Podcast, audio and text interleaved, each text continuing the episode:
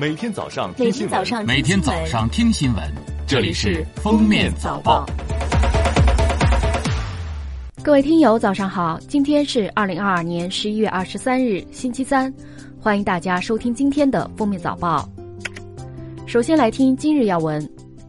二零二二年中国航天大会正在海口举行。记者从大会上获悉。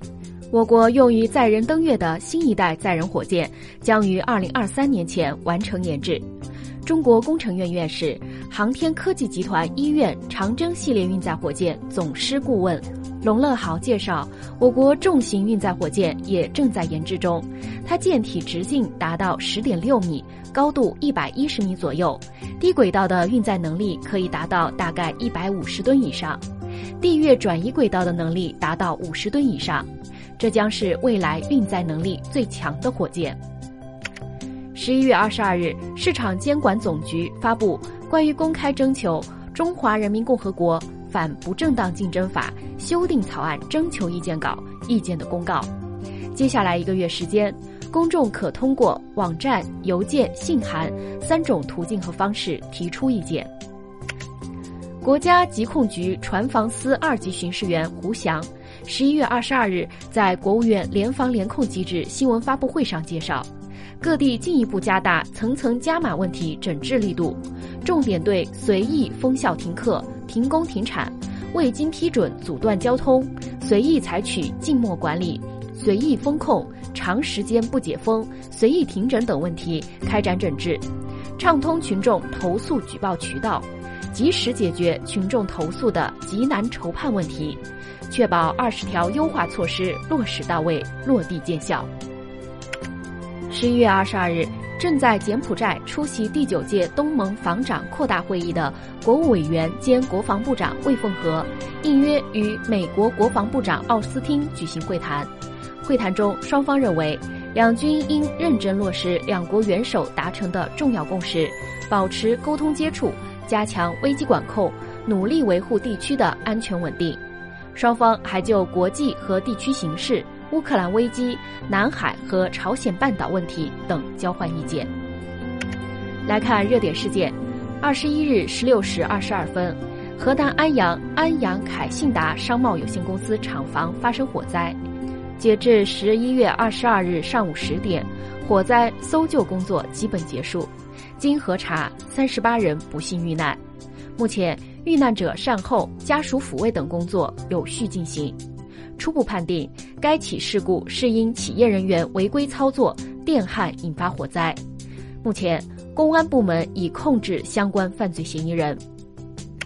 十一月二十二日，河南鹤壁十六岁女孩校园欺凌事件，涉事学校发布处罚决定，校长予以行政记大过，降级使用，扣发十二个月绩效奖金。主管副校长负有直接领导责任，予以辞退；涉事班主任疏于学生管理，信息报送滞后，造成严重后果，予以解聘；涉案学生开除学籍。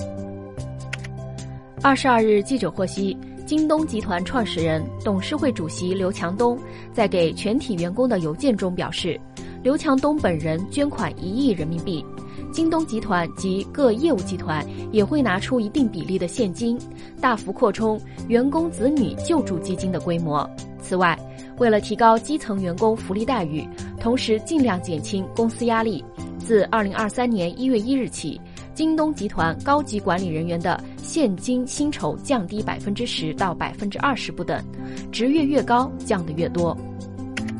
近日，中国音数协游戏工委。中国游戏产业研究院联合伽马数据共同发布了《二零二二中国游戏产业未成年人保护进展报告》。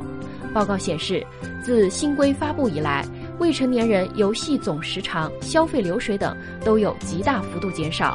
百分之七十五未成年人每周游戏时长在三小时以内，但家长允许未成年人游戏时间段与政策要求存在偏差。仍有超过百分之三十五家长允许孩子用自己身份注册游戏账号。十一月二十二日下午，山东省青岛市中级人民法院二审第二次公开开庭审理上诉人刘暖希、曾用名刘鑫与被上诉人江秋莲生命权纠纷案，当庭未宣判。最后来听国际新闻，当地时间十一月二十一日，俄罗斯法律信息官方门户网站发布了一项俄罗斯总统普京签署的法律，该法律禁止从事非法捕捞的外国船舶进入俄罗斯海港。据介绍，如果外国船舶被列入违反捕鱼的既定规则和要求的船舶名单，则港口将禁止该船舶停靠。如果船舶遇险或船上有紧急情况例外。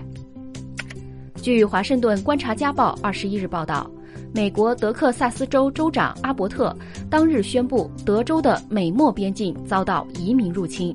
已指示该州军方沿美墨边界部署装甲运兵车。同时，还将在某些地区增派飞机巡逻。长期以来，美国州政府与联邦政府就移民问题分歧不断，造成美墨边境移民危机扩大。据韩联社报道，韩国政府十一月二十二日敲定第一期极地活动发展基本计划。根据计划，韩国将在二零二三年底之前建立南极内陆基地。并在二零二六年底前建造一点五万吨级破冰科考船。报道称，这将是韩国在南极建立的第三个基地，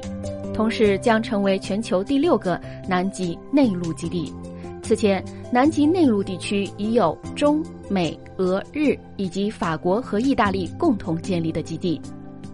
感谢收听今天的封面早报，我们明天再见。本节目由喜马拉雅和封面新闻联合播出。